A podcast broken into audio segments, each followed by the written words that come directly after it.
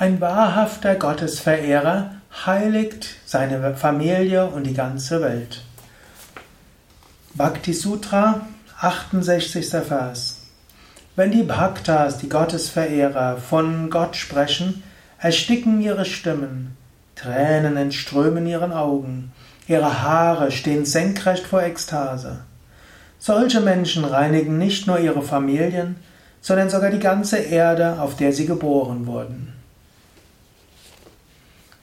Om Aim Saraswatye Namaha und herzlich willkommen zum Bhakti Sutra Vortrag. Mein Name ist Sukadev von www.yoga-vidya.de. Ich spreche über das Bhakti Sutra. Wir sind im 68. Vers. Narada beschreibt Phänomene, die es im Bhakti Sutra, im Bhakti gibt. Es gibt Menschen, wenn sie von Gott sprechen, dann ersticken ihre Stimmen. Ihre Tränen, Tränen entströmen den Augen, Haare stehen senkrecht vor Ekstase.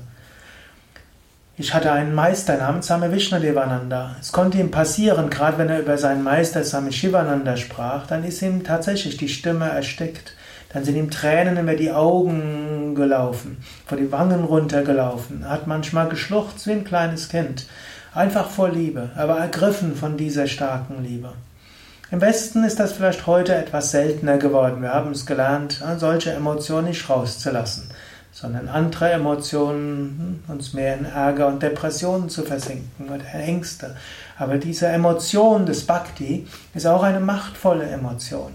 Wir erleben es auch manchmal in, bei Yoga Vidya. Ich lebe ja in einem Yoga Vidya Ashram, momentan in Bad Meinberg, zwischen Hannover und Paderborn, also bei Bielefeld. Und dort hm, sind viele Menschen. Und da passiert es manchmal, dass Menschen in Zittern geraten, dass sie so eine Ekstase erfahren, dass ihre Haare zu Berge stehen, dass Tränen über die Augen laufen, sie in Rührung ergriffen werden. So etwas kann geschehen. Und wenn es geschieht, man muss sich da der Tränen nicht schämen, sondern kann sich darüber freuen. Oder wenn du da etwas siehst, sei nicht irgendwo befremdet, sondern das ist einfach etwas, was eine der Möglichkeiten ist, die Bhakti-Emotionen zu erfahren, auszudrücken. Nicht jeder erfährt eine solche Art von Bhakti. Es gibt ja auch die sogenannte Shanta Bhava, die ruhige, friedvolle Bhakti, die mit dem Gefühl der göttlichen Gegenwart verbunden ist, aber weniger emotional sich manifestiert. Gut, er sagt, große Bhaktas, also Gottesverehrer, reinigen ihre Familien. In Indien war es so wie auch im, im Westen heutzutage. Weil Menschen ganz von Gottes Liebe ergriffen wurden und dann vielleicht sogar Konsequenzen gezogen haben und nicht den Beruf ergriffen haben, den ihre Eltern für sie vorgesehen haben, ihr Leben anders führen, als gesellschaftskonform ist, dann haben sich die Familien immer Sorgen gemacht. Sie fanden das nicht gut. Auch in Indien, auch in den Zeiten, wo mehr Menschen spirituell waren, da haben das Eltern nicht gut gefunden, wenn ihre Kinder vielleicht Swami geworden sind, Mönch oder Nonne geworden sind, in ein Ashram gezogen sind oder eben nicht das Geschäft der Eltern weitergeführt haben, sondern etwas anderes, wo sie gemeint haben, sie tun dort mehr Gutes in dieser Welt. Aber die Schriften sagen immer, du tust auch dein, deiner Familie keinen größeren Dienst, als wenn du spirituelle Praktiken übst. Jemand, der in Gottes Liebe versunken ist, der reinigt seine ganze Familie. Er reinigt diejenigen, die vor ihm gekommen sind, diejenigen, die nach ihm gekommen sind. Er reinigt sie und er hilft ihnen.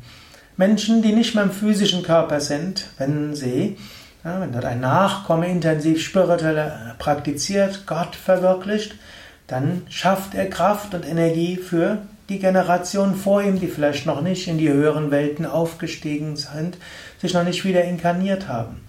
Und er hilft auch den Menschen, die noch leben, denn sie bekommen auch dort Kraft. Katastrophen passieren, Krankheiten geschehen, Unfälle geschehen, Verluste geschehen.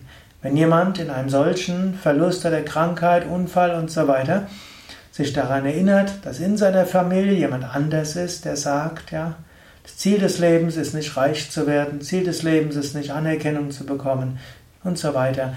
Und, und dass dieser Mensch ohne materiellen Reichtum und bedingungslos glücklich ist, das gibt Menschen einen Trost und eine Kraft. Und auch später werden Menschen über diesen Menschen sprechen, der eine hohe spirituelle Verwirklichung erreicht hat. und sie werden auch von seiner Gegenwart inspiriert werden. Deshalb mache dir niemals ein, spirituelle, mache dir niemals ein schlechtes Gewissen, weil du spirituelle Praktiken machst. Du wirst vielleicht nicht den Erwartungen deiner Eltern gerecht, du bekommst vielleicht nicht so viel Geld, wie sie gerne hätten. Und du wirst bestimmte Konflikte in der Familie und bei deinen Freunden vielleicht aushalten müssen. Aber sei dir gewiss, auch für deine Familie gibt es nichts Besseres, als wenn du Gott erfährst. Und Herr Narada geht ja hier noch weiter. Er sagt nicht nur für deine Familie, sondern für die gesamte Erde.